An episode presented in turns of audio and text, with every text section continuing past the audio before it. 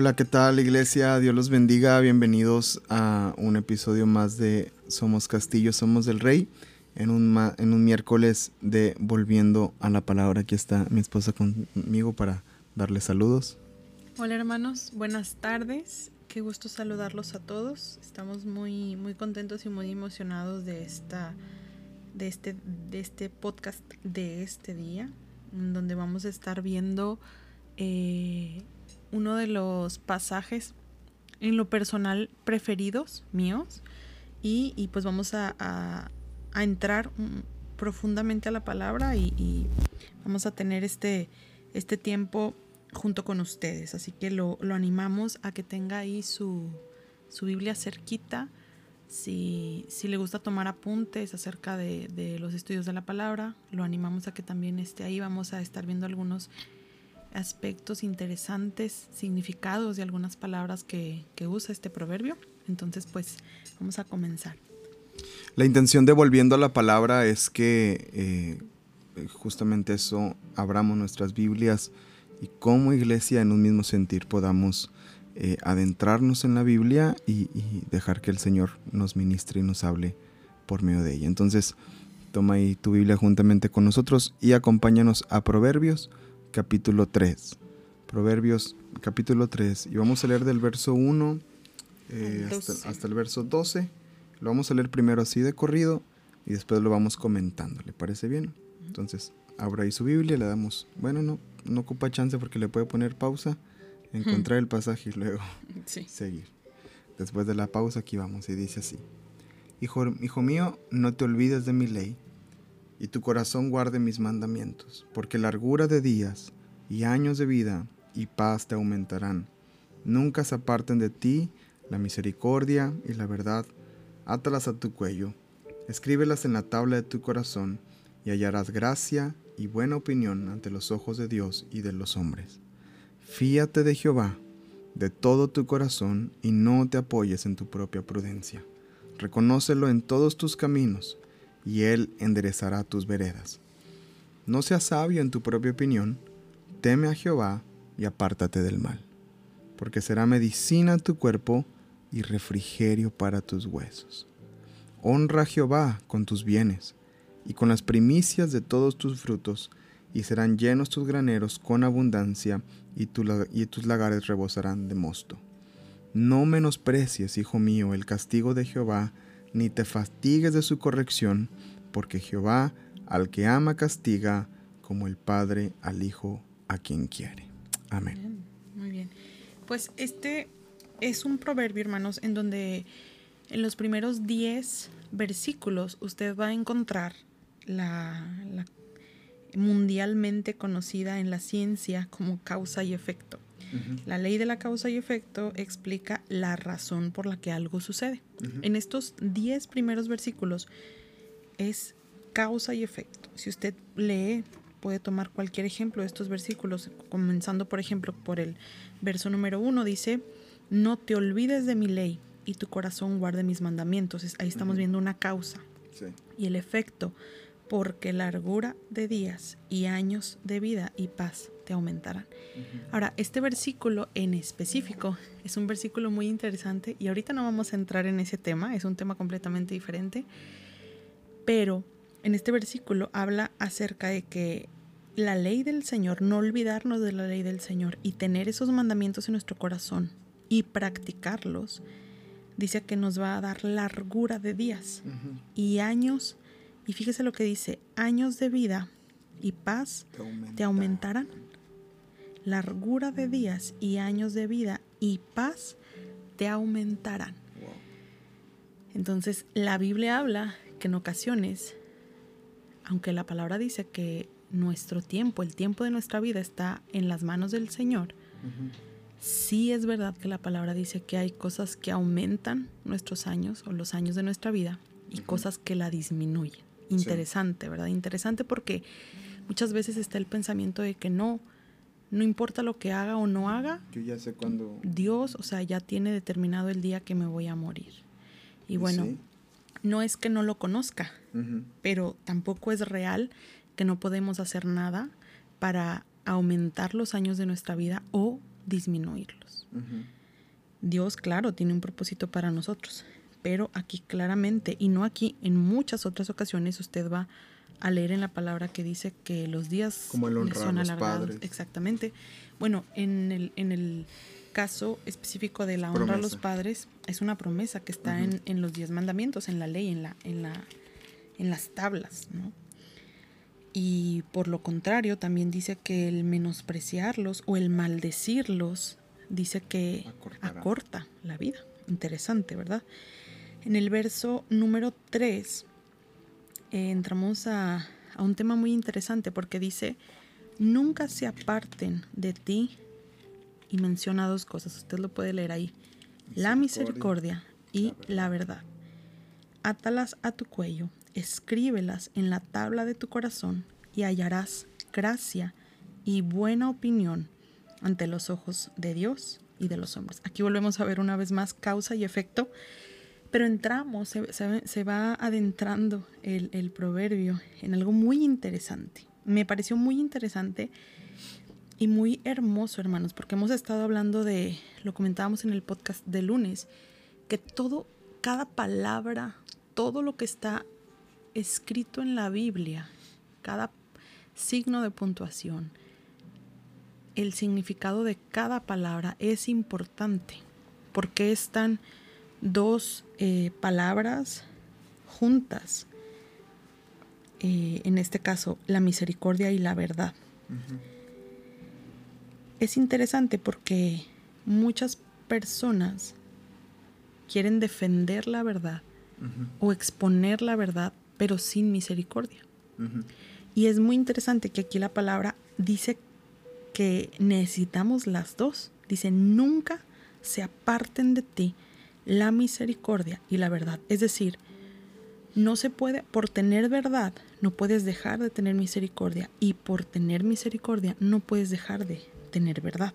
O de expresar la verdad o de vivir en la verdad átalas a tu cuello y escríbelas en la tabla de tu corazón. O sea, está hablando de tenlas siempre, a las dos. No, no, no en momentos una y en momentos otra, a las dos. son, son, es un complemento. Sí.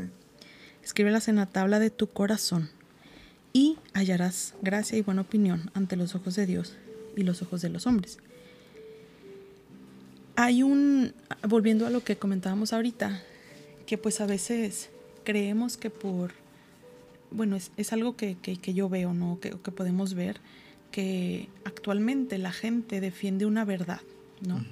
Nosotros conocemos la verdad, conocemos la, una verdad que no es eh, relativa, sino que es la verdad, pero eso no, no nos da derecho ni a los que no tienen la verdad, ni a los que la tenemos de dejar de ser misericordiosos con otros, ¿no? Hay un, una película que seguro muchos de ustedes han visto. Se llama The Wonder y habla acerca de este niño que, mm, bueno, no creo que es un caso real, creo que es una novela. Está basada en una novela esa. pero está basada en un caso de un niño que sí tiene oh. esa condición. Oh, yo no lo sabía. Pero creo que sí es, sí es real. Ok. Bueno, la, la, condición existe, ¿no?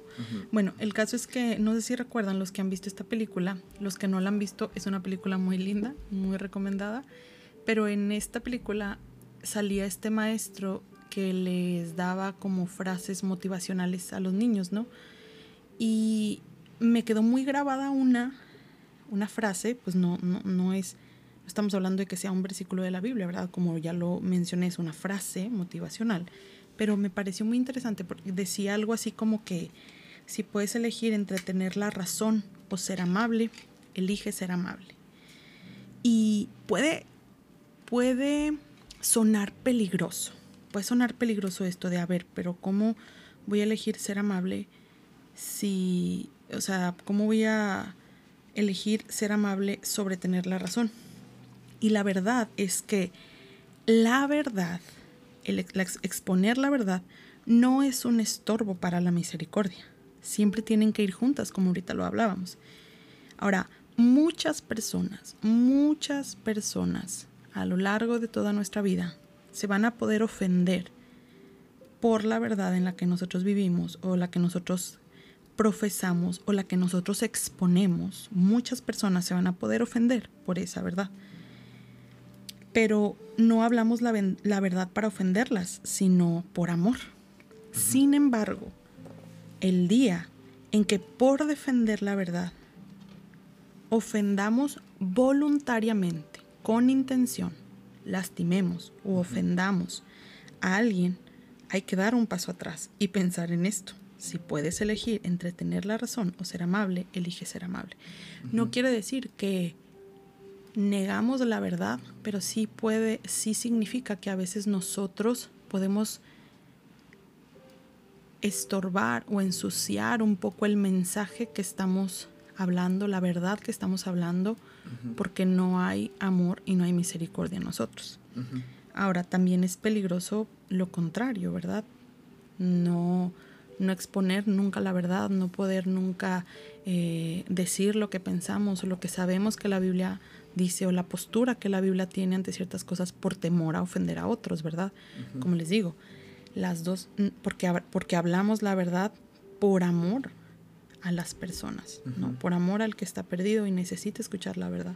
Por amor a los que, por ejemplo, nosotros como pastores, pues por amor a la gente que, que, que está buscando de Dios y pues que necesita ser eh, aconsejada o corregida o, confrontada, ¿no? Entonces, algo que tenemos que tener claro es que debemos aprender a eh, trabajar de las, de las dos formas, ¿no? Lo vemos en la vida de Jesús. Jesús hablaba la verdad y muchos se ofendían, muchos dejaron de seguirle, lo veíamos el domingo, pero él no hablaba la verdad para que lo para ofender a la gente, sino porque amaba a la gente. Era dura la verdad, sí, se ofendían, sí, pero no lo hacía con esa intención. Él quería alumbrarlos. Sí. Dice la palabra en Efesios 4:15, eh, más bien al hablar la verdad en amor, creceremos en todos los aspectos en aquel que es la cabeza, es decir, Cristo. Justo leía un, eh, un artículo que tengo acá hace unos días que dice que es crucial que nuestro celo por la verdad no nos lleve a ser duros o intolerantes, sino que hablemos la verdad en amor, como dice Efesios 4:15, y nos esforcemos porque nuestras palabras sean siempre con gracia, sazonadas con sal, como dice Colosenses capítulo 4, verso 6, que tu conversación, Colosenses 4:6, que tu conversación sea siempre con gracia, sazonada como con sal, para que sepan cómo deben responder a cada persona. Interesante. Como cristianos tenemos un estándar de amor y un compromiso con la verdad imposible de cumplir en términos humanos a menos que el Espíritu Santo nos capacite para hacerlo. Sí. De hecho, otro pasaje, Corintios 13, 1 Corintios 13, todo el capítulo que habla acerca del amor, dice que podemos tener muchas cosas, podemos tener toda la fe, podemos tener toda la profecía, pero si no tenemos amor de nada nos sirve. Podemos tener toda la verdad, hermanos, pero si no la exponemos con amor, sí con verdad, sí sin diluirla, pero si no la exponemos por amor a la gente, si la exponemos simplemente por señalar o si la exponemos solamente porque otros vean que nosotros estamos en otro nivel o que conocemos más, si no lo hacemos por amor, no sirve de nada, aunque sea la verdad. Entonces nos volvemos estorbos del mensaje que estamos llevando, ¿no? Si continuamos en, este proverbio, comienza diciendo, fíate, bueno, en, en el verso 5, perdón, dice, fíate de Jehová con, de todo tu corazón y no te apoyes en tu propia prudencia reconócelo en todos tus caminos y efecto, y Él enderezará tus veredas. No seas sabio en tu propia opinión. Teme a Jehová y apártate del mal, porque será medicina a tu cuerpo y refrigerio para tus huesos. Aquí, además de esta ley de causa y efecto que nos enseña este, este principio de, proverbio, porque es un, proverbio largo, son 35 versículos, pero en estos primeros 10 que estamos hablando de esta ley que se manifiesta aquí de la causa y efecto, eh, es, es muy interesante porque pone a prueba la fe de las personas. O sea, nos está diciendo, si tú eres capaz de creer esta palabra y practicar en eso, entonces vas a comprobar algo de parte de Dios. No te apoyes en tu propia prudencia, reconócelo en todos tus caminos. Y que dice, y Él enderezará tus veredas. Es muy fácil de leer, hermanos. Fíate del Señor con todo tu corazón. No te apoyes en tu propia prudencia. No seas sabio en tu propia opinión. Teme a Jehová, Jehová y apártate del mal. Que mientras lo leemos como que lo estamos viviendo, ¿verdad? sí. como que, sí. Y creo que a veces precisamente ese es el problema que nos acercamos al Señor con esta hambre de la palabra, pero nos quedamos hasta ahí.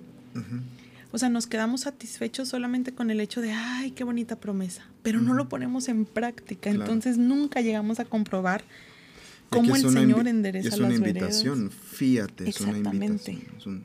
O sea, está diciendo, mira, si tú haces esto, entonces vas a, como lo, como lo decíamos, vas a comprobar esto y esto del Señor, ¿no? Pero tienes que hacerlo, ¿no? Eh, termina diciendo esta parte, teme a Jehová y apártate del mal.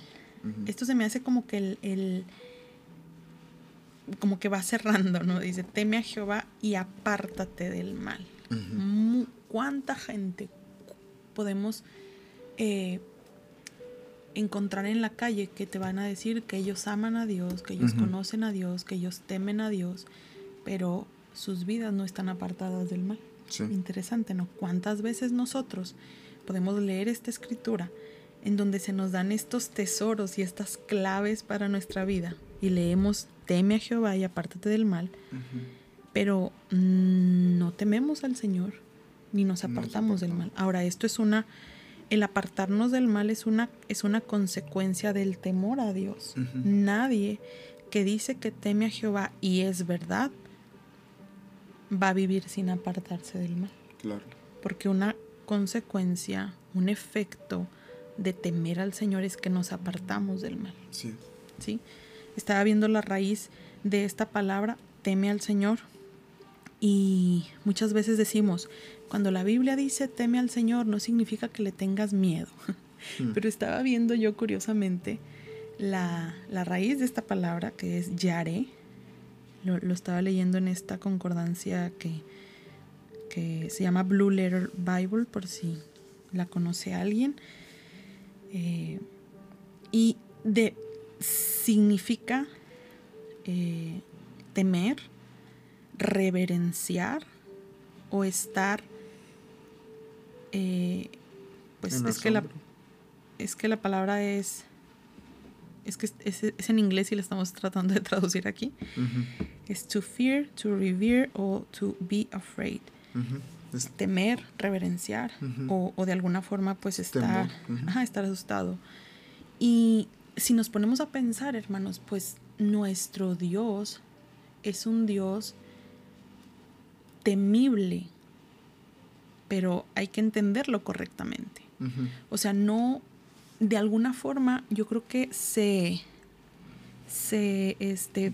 No sé si alguien ha experimentado el miedo de hacer algo malo. No sé si te ha pasado o les ha pasado a alguien, los que nos están escuchando, que hiciste algo malo y, te dio miedo. O sea, lo, hiciste sin querer, vamos a decirlo, ¿no? Sucede mucho en la infancia, ¿no? Cuando, Ajá, los ándale, exactamente, que agarraste algo y tu abuelita, tu mamá te dijo, ay, mi hijito, ¿por qué agarraste eso? Y, y, te entra un, miedo. Bueno, bueno ese, ese miedo, ese, esa sensación sí. es, es el, es el, es el miedo, similar al que habla el temor del Señor. ¿verdad? Exactamente, porque si habla, o sea, la definición de esta, de la raíz de esta palabra de temor del Señor, habla de miedo, o sea, no solamente de reverencia, habla de miedo. Mi hermano David le tenía un miedo tremendo a la policía. Si, si está escuchando a mis papás, eh, se van a acordar. Era impresionante que cuando le decías, ahí viene la policía, David dejaba de hacer lo que estaba haciendo, y, pero era un miedo.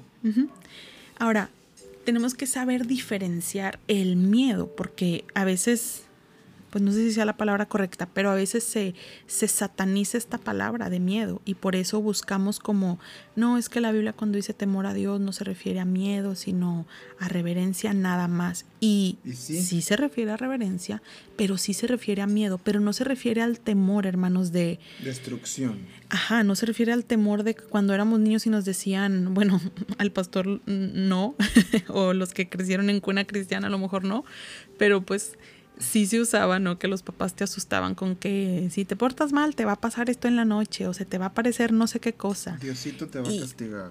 Ah, de alguna forma también nos, nos, enseñaban ese tipo de temor hacia Dios, ¿no? Pero no es el temor de, ay, es que Dios es malo, es que me va... O sea, no, no es ese temor de... No es ese temor de, de miedo ni de espíritu de temor del que, pues a lo mejor la forma en la que algunos de nosotros fuimos educados, ¿no? Con miedo de que este, se te va a aparecer, te van a jalar las patas, te va a pasar esto, te va a pasar, o sea, no es ese miedo y a veces no queremos entender o no queremos reconocer que a Dios hay que temerlo porque tenemos ese eh, solamente ese concepto del miedo. Y la Biblia sí habla de que tenemos que temer a Dios, pero como les decía ahorita, no porque Dios sea malo, sino tenemos que temer a Dios porque Dios es santo. Porque Dios es santo y Él aborrece al pecado. Sí. Es como el grito de ay de mí de Isaías. Es como eh, el rostro a tierra de Juan. Es el caí como muerto. Es el, este, eh, eh, igual cuando se postró Josué delante de, del ángel de Jehová. O sea, es, es esta, pues este temor de, de, esa santidad al Señor. Impresionante lo que está frente a nosotros y cómo vamos a responder a ello. Entonces, aquí habla de ese temor a Jehová, apartarte del mal, que te va a resultar apartarte del mal ese temor. Y entonces, qué hermoso, será medicina a, tu, cuerpo.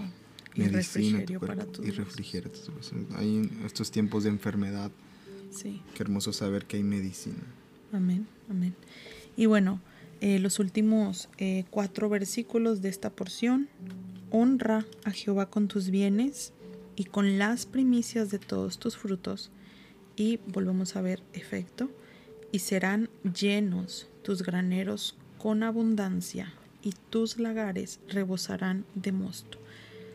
Cuando hay escasez en nuestra vida, cuando hay necesidad en nuestra vida, pues aquí este proverbio hermano nos está dando un antídoto para eso. Honra a Jehová con tus bienes.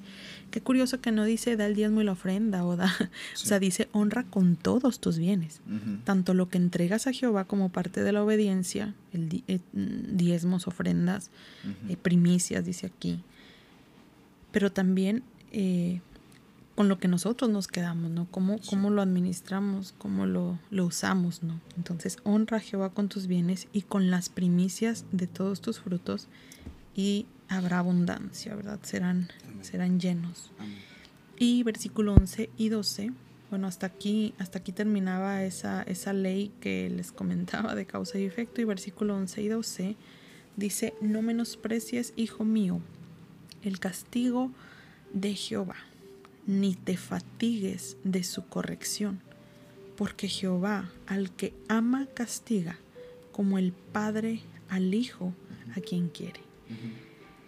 Este, esta última porción la leo y, se me, me emociona, me emociona mucho y llena mucho mi corazón porque dice la palabra que, que no hay que menospreciar ese, ese castigo, que no hay que fatigarnos de la corrección, porque cuando el Señor nos corrige, cuando el Señor nos castiga, es por su amor, por su amor a, a nuestras vidas, ¿no? Temamos, hermanos, cuando estemos mal y el Señor nos deje hacer lo que bien nos parezca. Pero la palabra dice que el Señor al que ama castiga como el Padre al Hijo a quien quiere. Entonces, son, creemos, ¿verdad? Muchas veces creemos que no, es que yo soy el consentido del Señor y es que yo soy, eh, no sé, eh, Dios me ama tanto porque, no sé, o sea, sentimos que, la falta de, dirección, de castigo, de confrontación, nos indica que vamos por buen camino y no siempre. No siempre, hermanos, porque nuestro corazón tiene la capacidad de engañarse a sí mismo pero de forma magistral. y a veces nosotros podemos creer que estamos perfectamente bien, pero es en el amor de Dios y en su misericordia en el que somos corregidos, ¿no? Y cuando Dios nos corrige, cuando Dios nos detiene, cuando Dios nos castiga, es para corregir nuestro camino y porque Él nos ama como un padre, como un padre al hijo, como un padre a un hijo. Hebreos 12, 5 está citando justamente este mismo pasaje acerca de la corrección. Y si usted lee Hebreos 12, 5 hasta el 11, 5 al 11, 12, 5 al 11, ahí va a encontrar eh, un poco más de profundidad. Es un paralelo de este pasaje de, Proverbios. Entonces, qué interesante, ¿no, hermanos? Causa y efecto. La Biblia, en otras porciones, usted va a encontrar esto también, donde, donde hay causa y efecto, ¿verdad? Donde hace, si usted hace algo, algo sucede, algo pasa. Entonces, eh, espero que este pequeño devocional eh, le haya bendecido. Hemos tomado unos, unos minutos para adentrarnos en la palabra, para estudiar un poquito más de la palabra. Y bueno, pues esperemos que eh, primeramente Dios eh, haya sido bendecido su corazón y su mente con este corto estudio. Eh, nos vemos en un episodio más, primeramente Dios, el día viernes de nuestro podcast. Comparte, comparte este episodio, compártelo con tu familia, compártelo con hermanos que a lo mejor quieren saber un poco más de la Biblia o no saben cómo leer la Biblia, pues aquí vamos de la mano, ¿verdad? Leyendo juntos y estudiando juntos y tratando de entender juntos y volviendo a la palabra. Que tengan un muy bendecido día eh, y, nos vemos eh, primeramente Dios en un episodio más de Somos Castillo, Somos del Rey. Bendiciones. Bendiciones.